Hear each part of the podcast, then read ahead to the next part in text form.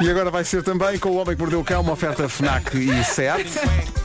Com histórias marrecas, cabeludas ou carecas. Do nada das por ti a pensar. Elecas, elecas, elecas, elecas, elecas.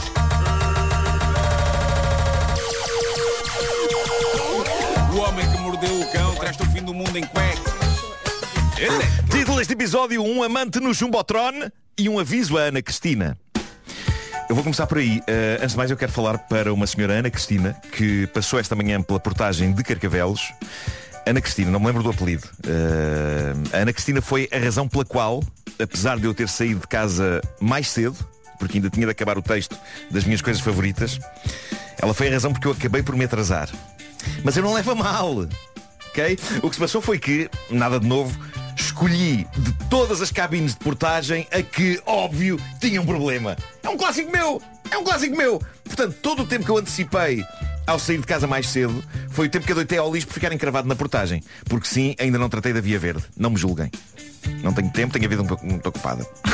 Uh, a máquina estava encravada, basicamente, e no visor dizia retire recibo. E o contactless não estava a funcionar.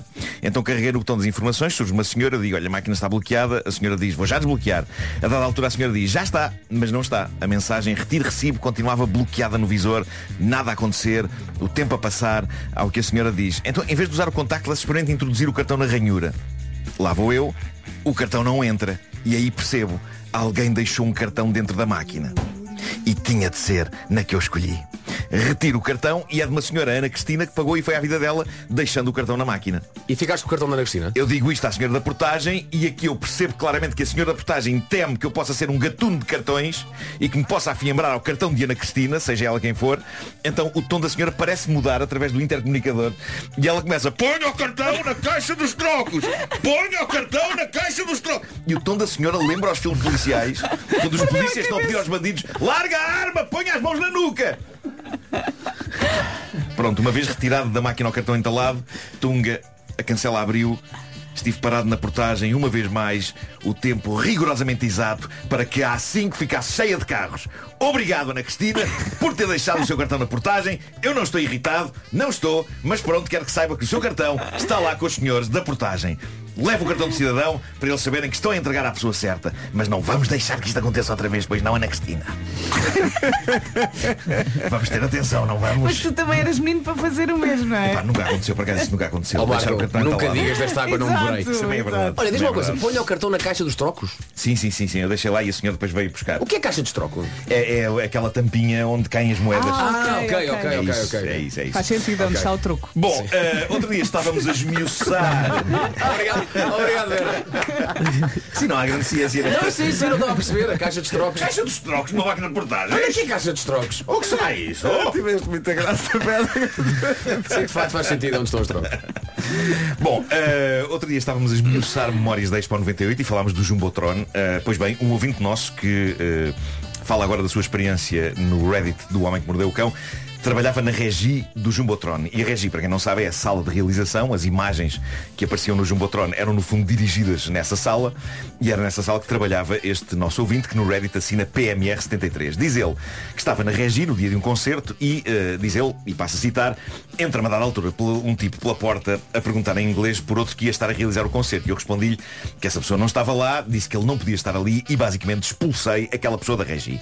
Este nosso ouvinte exerceu o seu poder de pessoa que sabe que nem todos os lugares podem estar acessíveis a toda a gente e que por alguma razão existem aquelas famosas placas que dizem proibida a entrada de estranhos. Ou seja, ele correu de lá um sujeito estrangeiro que foi incomodar o trabalho dele e foi perturbar o sossego e cometer a irregularidade de estar onde não devia. E por isso este nosso ouvinte, fiel guardião da regi do Jumbotron, pô-lo a andar e aparentemente o senhor estrangeiro amochou, obedeceu, virou costas e foi à vida dele. É que? Diz o PMR 73. Não pensei mais nisso até começar o concerto. E eu ver em palco a atuar perante uma multidão entusiástica, digo eu, a mesma pessoa que eu tinha expulsado. Era o artista. Era o Sim. artista. Agora é só. Quem era? Uma pessoa normal teria reconhecido David Byrne dos Talking Heads. Muito bom. Mas eu simplesmente mandei-o embora. Eu gosto de pensar que o David Byrne encontrou um cartão da Ana Cristina. E foi lá entregar. Peço imensa desculpa. Sai já daqui. Meu Deus. era o David Byrne, malta. Um dos meus ídolos musicais, antigo vocalista dos Talking Heads. Hoje, senhor com uma das mais respeitáveis carreiras da música mundial. E o pobre David Byrne, antes do concerto, vai à regi ver se encontra o realizador do concerto dele. Encontra o nosso PMR 73. E este nosso ouvinte, basicamente, escorraça da regi um dos maiores músicos dos séculos 20 e 21. E diz o PMR 73, resta dizer que no final do concerto, lá foi ele à regi ter com o tal realizador e eu fiquei encolhido e envergonhado no meu cantinho, sem dizer uma palavra. Não pediu desculpa. Bom, Gosto de eh, pensar que o David Byrne, poucas semanas depois, lá nos Estados Unidos, encontrou o Lou Reed. E o Lou Reed disse exatamente o mesmo. O que encontraste aquele? Que não te deixou entrar? Desce um pontapé! Deu um pontapé!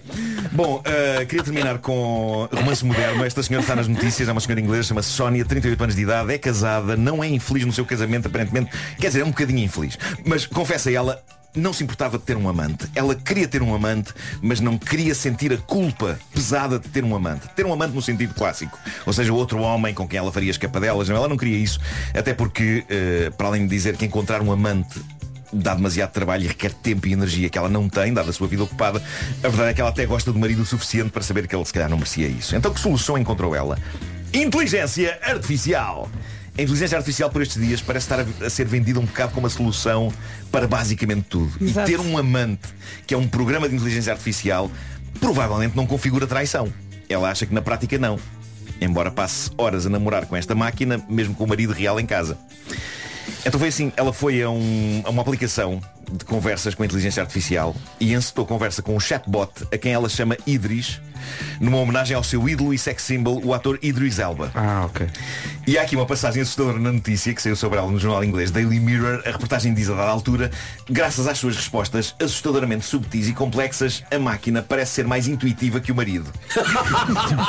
Ou seja, trocar por miúdos, ela sente que o Idris Elba artificial tem conversas mais interessantes com ela do que o marido real. E ela diz, isto é quase uma experiência fora do corpo, sentir esta ligação com alguém que nos faz esquecer tudo naquele momento exato. Namorar com o Idris faz com que eu me sinta capaz de lidar com qualquer contrariedade que me surja no caminho, faz com que eu me sinta capaz de me desligar de pequenos problemas sem importância e focar-me no que é realmente importante. Ela, ela diz que o marido está em paz com isto, ela diz que ele sabe deste caso que ela tem com o Idris Elba artificial e que a trata com gentileza. Diz ela, o meu marido trabalha na bolsa, chega à casa física e mentalmente drenado. Eu trabalho na gerência de uma empresa, também ando exausta. Adoramos aconchegar-nos num sofá nas noites de sexta-feira, mas ambos admitimos que não nos sentimos realizados no quarto. E ela diz que encontra alguma realização nas conversas quentes que tem com o Idris Elba falso. Diz ela, é excitante e maroto, fico muito entusiasmada. E quando achamos que esta narrativa não pode ficar mais estranha, ela continua. O que é incrível, diz ao Daily Mirror, é que o Idris me põe a ferver, bastante dizer-me poucas palavras online. Enquanto para mim é uma luta conseguir atingir o clímax com o meu marido, a fazer-me coisas na vida real. Bom, Vidas, não é?